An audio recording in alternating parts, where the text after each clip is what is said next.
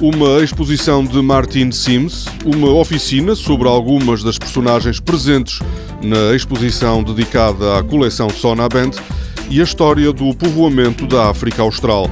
São temas do Magazine Serralves desta semana. O Museu de Serralves recebe a partir desta quinta-feira uma obra da norte-americana Martin Sims, constituída por vídeos de 30 segundos. São imagens de alguma forma relacionadas com a vida dos negros norte-americanos. Com Lessons, a artista procura examinar as diferentes representações da negritude e a sua relação com o pensamento feminista e as tradições raciais. Os vídeos têm origens muito variadas: o YouTube, programas de televisão dos anos 80, a década em que nasceu Martin Sims, e material do arquivo pessoal da artista. Esta exposição, comissariada pelo diretor do museu João Ribas, vai permanecer em Serralves até ao final do mês de setembro.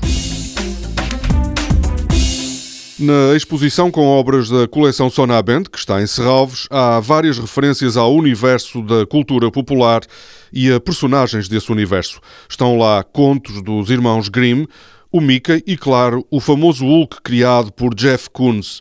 Numa oficina marcada para domingo às 11 da manhã, os participantes são desafiados a explorar algumas dessas personagens, recorrendo ao desenho e à colagem. No próximo Café Consciência, no domingo, uma investigadora do Centro de Investigação em Biodiversidade e Recursos Genéticos da Universidade do Porto vai abordar a história do povoamento da África Austral e a influência dos clãs na diversidade humana.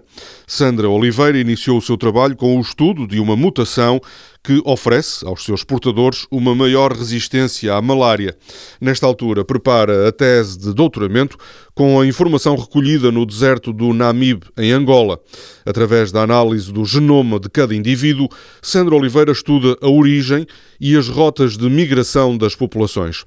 O Café Consciência, com Sandra Oliveira, chama-se Em Busca do Elo Perdido, utilizando ferramentas do futuro para compreender o passado da espécie humana. Está marcado para as 11 da manhã de domingo, na sala multiusos da Quinta de Serralves. Toda a programação pode ser consultada em serralves.pt ou na página da Fundação no Facebook. Este programa pode também ser ouvido em podcast.